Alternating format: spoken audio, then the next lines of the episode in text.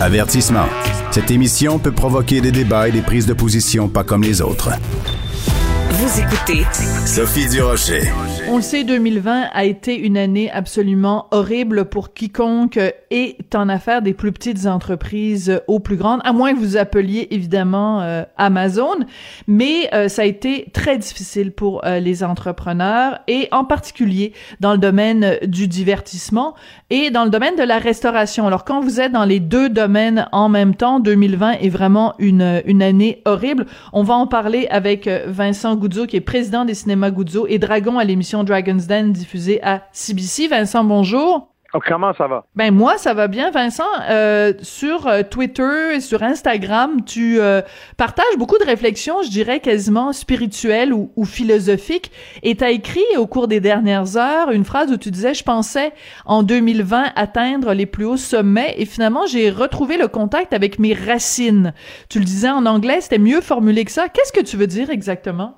Ben écoute, on n'a pas eu le choix de, de, de faire une analyse euh, euh, introspective, euh, un regard à qu'est-ce qu'on fait, qu'est-ce qu'on fait pas. Veut dire, tous les samedis, on courait comme des malades au lieu de, de prendre ça en famille. Les dimanches, ben on, on faisait un lunch vite, vite, une heure et demie, deux heures, puis après tout le monde retournait à leur à leur routine de, de, de, de, course et tout ça. Puis éventuellement, qu'est-ce qui est arrivé, c'est que euh, là, je m'assieds sur le divan, puis je passe du temps avec mes enfants, puis on parle, puis on, on va prendre des marches, puis on fait une analyse de, de, de qu'est-ce qu'on a, puis on apprécie un petit peu plus qu'est-ce qu'on a, et peut-être on apprécie même qu'est-ce qu'on avait, qu'on a perdu, euh, mm-hmm. et tout ça. Mais euh, tout en étant, comment je pourrais dire, philosophe sur le regard, c'est faut, faut, faut, j'ai encore les doigts très croisés que les prochains les prochains 17 euh, euh, jours vont passer beaucoup plus vite. Euh, comme ça, on, en sort de 2020 une fois pour toutes, là, puis on, peut commencer un certain espoir en 2021. Oui. Quand la semaine dernière, en commission parlementaire ou enfin devant les parlementaires, Horacio Arruda a avoué à Pascal Bérubé que lui n'avait jamais recommandé la fermeture des restaurants en zone rouge toi, tu es propriétaire de restaurant. Comment tu as réagi euh, à cette déclaration de Dr Arruda? écoutez, moi, j'étais déjà au courant de cette position-là, ce concernant les restaurants, les cinémas. Euh, et c'est pour ça que j'ai pris la position que j'ai prise au mois d'octobre et novembre de pousser le gouvernement à, être plus transparent et à être honnête. Parce que, on, le sait tous, ça a pris 4-5 jours pour qu'on essaye de justifier. Avant, on a donné la faute à santé publique, après ça, après une autre chose, etc., pour essayer d'expliquer pourquoi on avait fermé les restaurants et les cinémas. Moi, j'étais au courant parce que je le savais. On parle sur une base euh, hebdomadaire avec euh, la santé publique pour avoir des, euh, des mises à jour, où ce qu'on en était, puis qu'est-ce que le, premier ministre allait annoncer. Donc, le jour qu'il a fait son annonce, moi, j'étais au docteur, euh, chez un médecin, là, j'avais pas pensé, moi, que c'est tellement important qu'est-ce qu'il allait dire, parce que la santé publique, à moi, m'avait confirmé que dans leur position à eux, les cinémas ne devaient pas être fermés, ni les restaurants, parce que c'était pas là que les éclosions étaient. Tu remarqueras que j'aurais pu donner des noms et dire tout ce monde-là m'ont dit ça à la santé publique. Je l'ai pas fait. Parce que c'est le travail d'un premier ministre d'être honnête. Et d'un politicien Ce C'est pas le travail de, de c'est pas à moi là à, être un, un, siffleux de, de, de secrets ou de, de, de complots ou des affaires comme ça. Là. Euh, je pense que euh, s'il y a quelque chose que je suis pas content durant cette pandémie-ci, c'est le, manque de transparence. Je pense que euh, et ce manque de transparence-là, je pense que ça, ça, ça, ça dit qu'est-ce que nos gouvernements pensent de nous. Oui, mais c'est énorme ce que tu viens de nous dire, Vincent. Tu es en train de nous dire que toi, euh, tu savais déjà donc, euh, t'as rien appris jeudi quand euh, Dr Arruda a fait cette révélation-là, parce qu'il y a beaucoup de gens dans le milieu de la restauration qui sont tombés en bas de leur chaise. Toi, tu le savais, et donc, tu savais que la santé publique ne recommandait pas la fermeture des restaurants, des cinémas, des musées, etc. Donc, c'est tu, tu, possédais cette, cette information-là. Donc, quand le gouvernement, en effet, a décidé de les fermer, c'était une claque en pleine face parce que ça venait contredire ce que la santé publique te disait. Exactement. Puis et je pense que euh, pour tous ceux qui comprennent pas des fois mes sorties, dites-vous comme ça. C'est très rare. Un homme d'affaires averti, quelqu'un qui a réussi dans la vie et qui a quand même fait son, son bout de haut et bas. Quand cette personne-là s'expose publiquement en faisant des commentaires, demandez-vous si cette personne-là, il est juste pas bien c'est ainsi ou bien est-ce que c'est quelqu'un qui a de l'information qui n'est pas nécessairement euh, mm. publique déjà? Et donc, qu'est-ce que moi j'ai essayé de faire pendant deux mois? C'est de pousser le gouvernement à être, comme dirait Monsieur le Premier ministre, j'étais sur son dos, à que qu'on dise la vérité. C'est pourquoi qu'on a fermé ces emplacements-là? Est-ce que c'est vrai que ces emplacements-là, parce que faut comprendre que l'illusion qui a été créée dans les différentes euh, euh, conférences de presse, c'est qu'on a tous les commerces qu'on a fermés, on les a fermés parce que scientifiquement parlant, mm-hmm. ils étaient un lieu à risque. Quand la vérité, c'est qu'ils ne le sont pas. Et donc, c'est peut-être les commerces qu'on a laissés ouverts que scientifiquement le sont plus, comme les écoles, exemple, sont peut-être plus assujettis à des cas. Les écoles sont pas un commerce, euh, Jean, Vincent, mais bon. Non, moi, c'est, disons, les établissements. Pas un commerce, oui, mais c'est des établissements comme tels, mais moi, pour dire, c'est dans le sens, est-ce que les Walmart, c'est vraiment, euh, est-ce que, est-ce que, est-ce qu'aller faire du magasinage de Noël au Carrefour Laval, c'est vraiment une obligation ou bien est-ce que c'est une nécessité? Euh, comme telle? Est-ce que c'est pas là que présentement on est en train de prendre un risque et de dire, tu sais quoi, on va permettre la contamination présentement, puis après on va faire un lockdown généralisé pendant trois semaines? C'est ça qui s'en vient. Donc, euh, vous savez, moi, qu'est-ce que j'aime pas, c'est quand on, on, on, ne parle pas à la population d'une manière honnête, transparente et comme si le monde sont du monde intelligent et qu'on laisse même après des suppositions que les restaurants, les cinémas, c'est des problèmes et tout ça. Quand, scientifiquement parlant, ce ne, ce ne l'est pas. Donc, mm-hmm. vous comprenez? C'est ça qui me dérange. C'est c'est comment il y a des, mhm. ben, ça, c'est le manque de transparence. Je pense que c'est assez clair.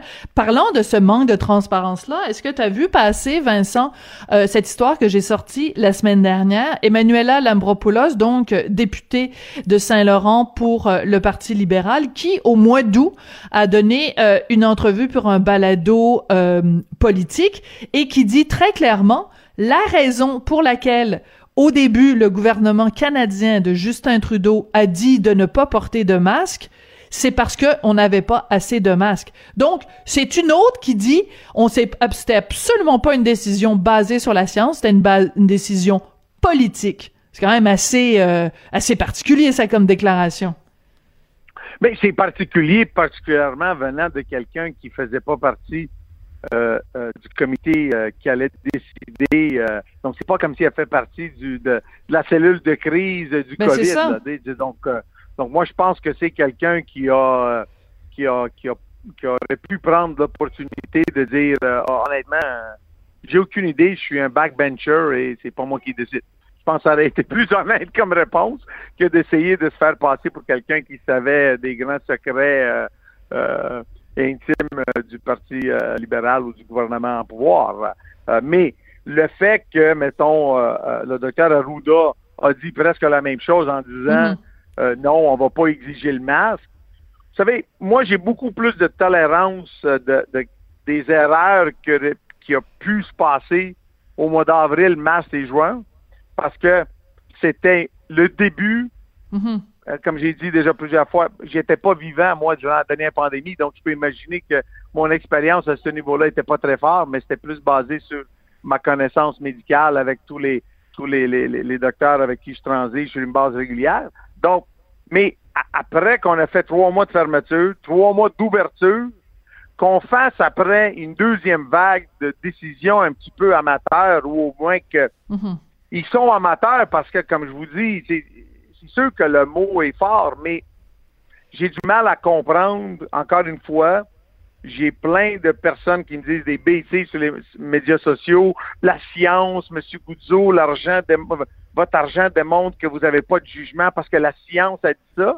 Écoutez, le docteur Arruda, il l'a dit, la science, elle disait qu'il n'y a pas de problème dans les cinémas. Et, donc, et donc, pour moi, cette fausse représentation-là, c'est ça qui m'a amené euh, une couple de jours que j'ai dit à quelqu'un, j'ai dit, dans les proches, aux prochaines élections, au lieu de voter pour une belle coiffure de cheveux, au lieu de voter pour du charisme, pourquoi on vote pas pour de l'honnêteté et de la transparence? Quoi, on l'essaye pas, là, qu'on essaye de voter pour quelqu'un qui est prêt C'est subtil, Vincent, ça. C'est subtil, t'es pas... Hein, ouais. ouais, ouais, c'est, ton, ton, ton, jupon du Parti conservateur paraît pas pantoute, pantoute, pantoute, Vincent. Écoute, je oh, vais absolument... Non, pas. Non, non, c'est très discret, c'est subtil, subtil et très, très nuancé. Écoute, Vincent, euh, je veux absolument qu'on se parle de cette nouvelle euh, qui nous vient, euh, donc, la, la, chaîne AMC, donc la plus grande chaîne de salles de cinéma au monde, qui pourrait ne pas survivre à la pandémie. Leurs états financiers ont été publiés vendredi dernier et c'est le magazine Variety qui rapporte ça. C'est tout à fait possible qu'elle manque d'argent dès le mois de janvier 2021. Ça va pas bien, pas en tout dans le milieu du cinéma, Vincent?